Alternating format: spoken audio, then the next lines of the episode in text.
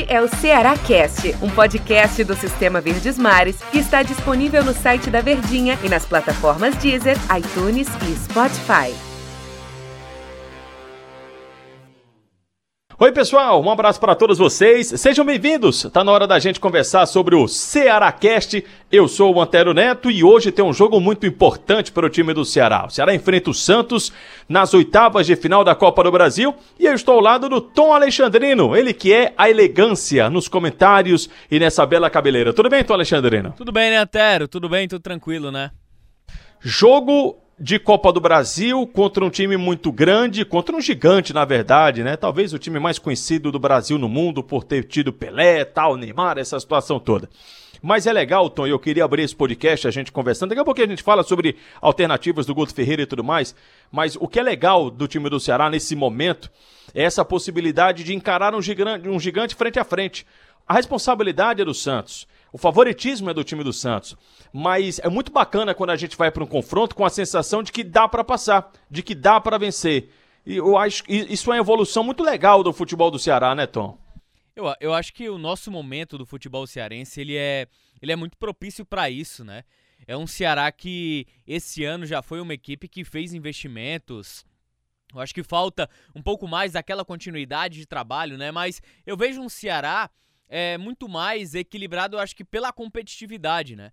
É, a gente vai pegar uma amostragem aí de Campeonato Brasileiro, venceu do, do Flamengo ao Corinthians, faz jogos duríssimos contra, contra equipes na faixa de cima da tabela. Então, é um Ceará que tem condições sim de passar de fase dentro da Copa do Brasil. E aí a gente está falando sobre jogo eliminatório, sobre mata-mata, onde a melhor estratégia ela vai ser a melhor solução para os dois jogos. Não tem aquela necessidade, Antero, torcedor, daquela regularidade. O jogar bem e vencer, nesse caso, não vale. O ideal é que sempre se jogue bem e vença, né? Mas em algum momento você vai jogar ali um pouco abaixo, mas vem a vitória, para a competição eliminatória, ela é extremamente importante. Quem comete menos erros, quem é mais eficiente, quem tem um pouco mais de responsabilidade. Então, eu acho que o fato do Ceará, eu acho que isso, isso é muito icônico também, decidir a classificação em casa dá uma margem para o Ceará se retrair um pouco mais, se arriscar menos nessa partida de volta, porque a responsabilidade é toda do Santos ao meu modo de ver, mas a mesma proporção de que não é uma responsabilidade onde o adversário é infinitamente superior, que um empate já vai ser um lucro enorme. O Ceará tem boas condições sim de conquistar a vitória, jogando daquela maneira que ele vem atuando, retraído, apostando contra-ataque, explorando o erro do adversário, até porque o Santos erra demais defensivamente, quem sabe, além do empate, o Ceará não consiga beliscar uma vitória, hein? Quando a gente fala desse, dessa percepção nossa de que dá para encarar o time do Santos, dá para tentar conquistar um resultado de vitória sobre o Santos, ela é, é uma é o nosso feeling, né, Tom Alexandrino? É o nosso sentimento, é a nossa percepção do que a gente tem visto o time do Ceará apresentar. E é importante pontuar que é uma competição totalmente diferente a forma de jogar, a forma de, de, disputar do que é o Campeonato Brasileiro. Campeonato Brasileiro você tem decisões a cada rodada. A Copa do Brasil, como o próprio nome fala, é Copa é mata-mata. E o Ceará, ele tem um excelente retrospecto em mata-mata. Só teve uma competição que em 2020 o Ceará não passou de mata-mata, que foi a decisão do Campeonato Cearense. Mas a própria Copa do Brasil, passando pelas fases anteriores, chegando às oitavas de final, foram três fases, né, que o time do Ceará passou na. Três ou quatro fases? Agora eu fiquei na dúvida. É, Peraí, foram, teve o Oeste, teve o Bragantino, quatro fases. teve o Brusque e o Vitória. Quatro Isso. fases. Obrigado, Tom. Quatro mata-matas da Copa do Brasil e na verdade, teve um, um mata, né? Não era nem mata-mata, mas era competição eliminatória para chegar nessa fase. Na Copa do Nordeste, ele teve aquela fase um jogo classificatória. também, viu, Antero? Jogo à Como tarde é que é, também. Tom? Jogo à tarde também, aquele contra o Bragantino. Jogo à tarde também contra o Bragantino, como vai ser esse diante do Santos? Aí teve aquele jogo eliminatório, né, decisivo da Copa do Nordeste de classificação, ele vai lá e vence, aí passa pelas quartas, pela semi e pelas finais. E a única exceção foi o Campeonato Cearense nas finais, porque ele também teve um jogo eliminatório que era contra na última rodada contra o Barbalha, depois a semifinal, na verdade, né, o Barbalha já estava classificado, mas a semifinal contra a equipe do Ferroviário e a, o, o único resultado de mata-mata em que o Ceará não teve vantagem foi na decisão do Campeonato Cearense. Então, me parece ser um tom, além dessa nossa percepção de um time que tem feito boas partidas, tem conquistado bons resultados, que sabe jogar esse, essa competição, sabe jogar essa, esse mata-mata. São seis jogos de Copa do Brasil, cinco vitórias e um empate. O Ceará não perdeu jogando pela Copa do Brasil. E atuando fora de casa pela Copa do Brasil, o time do Ceará também não perdeu. São quatro partidas, três vitórias e um empate. Ceará sabe jogar mata-mata, é isso, Tom? Rapaz, eu acho que é muito mais também, envolve, além da resposta do elenco, a característica do treinador, né? O Guto Ferreira, ele tem muito aquelas carinhas de filho de vó, né? Que é estudioso, todo nerdzinho. E o homem é estudioso, cara. O eu bom acho... aluno. É, senta na frente, cabelinho lambido, aquela lambida da vaca no cabelo. Então. Oclinhos, é, né? É, rapaz, todo fofinho, todo ajeitadinho pela avó.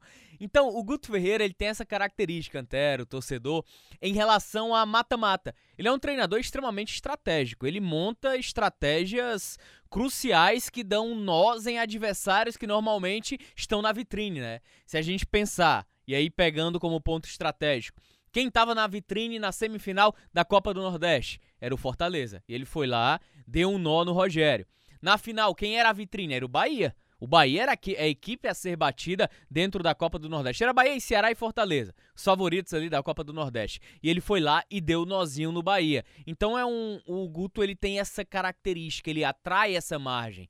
E aí ele pode muito bem concentrar suas forças nesse primeiro jogo num Ceará mais estratégico, um Ceará um pouco mais contido, equilibrado, valorizando. Ia... Oi. Eu, eu, já ia te perguntar, Tom, exatamente isso, assim, fazendo meio que de um entrevistador. Então, qual deve ser a estratégia do Ceará contra o Santos? Levando em consideração a questão de que a gente observou muito contra a equipe do Curitiba, que o Ceará foi um time que cansou, tanto que tomou um sufoco da equipe do Curitiba. Lembrando que o Ceará não pode contar com o Kleber, né? Não vai contar com o Felipe Vizeu, não está à disposição do técnico Guto, recém-contratação. Também não vai ter o lateral esquerdo Alisson, não vai ter Jacaré, jogadores que atuaram por outras equipes já na Copa do Brasil. E o então, Bergson também. E o, e o Bergson também, que não mais. E eu ainda fui, ainda puxou o fôlego. E ah, eu achei que tivesse esquecendo. E também não tem o Berg Show. Alô, galera, Berg Show. Então, qual deve ser a estratégia, Tom? Estratégia é a mesma adotada na, na, na, na Copa do Nordeste, né? Aquele Ceará, usando a linguagem chata, que eu não gosto. Apesar de eu gostar muito de acompanhar, mas eu não gosto da linguagem. O Tati Case é um Ceará reativo, Antero. É um Ceará que vai esperar. É um Ceará que vai ser mais conservador na estratégia inicial de jogo. E aí vai aproveitar, né? Eventuais erros que venha a cometer o Santos. Eita. Que venha a cometer o Santos dentro da partida. E aí deve dar espaço. E aí, nesse tipo de jogo, favorece uma figura solta na frente, um falso 9, que no caso é o Rafael Sobes. Esse tipo de estratégia favorece muito pouco a utilização de um centroavante, já que o Sobes tem mais mobilidade para contra-ataque, é muito mais, tem muito mais mobilidade para você puxar e envolver o adversário. Lembrando que dessas ausências que eu pontuei, todas essas ausências, a do Felipe Viseu porque não tem condições físicas. Dos demais é questão contratual. Mas tem também a de contusão, que é o Samuel Xavier, que também não joga, tá, tá, é o desfalque certo do time do Ceará. No mais, é aquela mesma equipe. Sendo a mesma equipe, Tom, deixa eu escalar rapidinho aqui. Praz, Eduardo, Pânio Sá, Luiz Otávio e Bruno Pacheco. O Alisson jogou no jogo passado, acho que até por isso, né? Descansou o Bruno Pacheco. Charles, Fabinho, Vina, Fernando Sobral, Léo Chu e Rafael Sobis? Eu acredito que é por aí. Essa é a formação que o Ceará vai, vai tentar nessa largada né, de Copa do Brasil de oitavas de final. E repito, e a gente vem conversando. Eu acho que há um certo equilíbrio nesse confronto, apesar do Santos ser favorito, tecnicamente ser melhor e tudo mais. O Ceará tem ótimas condições de passar de fase. Santos tem jogadores que passaram pelo time do Ceará, jogadores conhecidos e jogadores importantes. O Santos já venceu o Ceará, né, pelo Campeonato Brasileiro, foi 1 a 0, embora naquela oportunidade o time do Ceará não merecia ter perdido o jogo. Tomou um gol no comecinho do Felipe Jonathan, a estatal da história da lei do ex, pressionou o jogo todo, mas não conseguiu nem o resultado de empate, perdeu para o Santos na Arena Castelão por 1 a 0, foi inclusive o último compromisso deles. Vai ser o primeiro jogo entre Santos e Ceará pela Copa do Brasil da história. O que é que o Ceará deve observar? O Santos é mais do que Soteudo e Marinho? Depende da estratégia, né? Eu acho que o, o, o Santos, aí a gente tem. Pelo menos eu pude acompanhar o jogo Fluminense e Santos. É, o, o Cuca ele tem uma estratégia de jogo de normalmente, é, quando precisa do resultado, quando precisa se lançar, utilizar três zagueiros. Ou um volante um pouco mais recuado como terceiro homem e dar um pouco mais de profundidade aos laterais, seja o Madison, seja o Felipe Jonathan. Mas ele precisa com que essa bola chegue com eficiência lá. Normalmente ele precisa de um meia. Só que os meias, sem o Carlos Sanches, o Santos ele é muito órfão disso. Seja o Jean Mota, seja o Arthur Gomes. Então o Santos ele tem muita dificuldade de ultrapassar essa faixa. Eu vou te dizer outra coisa: se o Santos for com a mesma estratégia que utilizou contra o Fluminense, três zagueirinhos ali, laterais com profundidade, da maneira com, com, com, que o Ceará marca, eu vou te dizer, o Ceará tem boas condições até de conquistar uma vitória.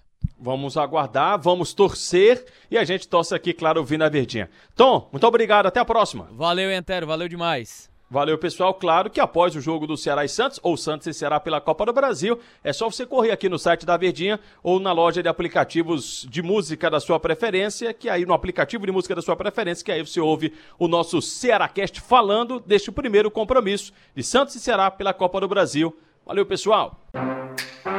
Este é o Ceará Cast, um podcast do Sistema Verdes Mares que está disponível no site da Verdinha e nas plataformas Deezer, iTunes e Spotify.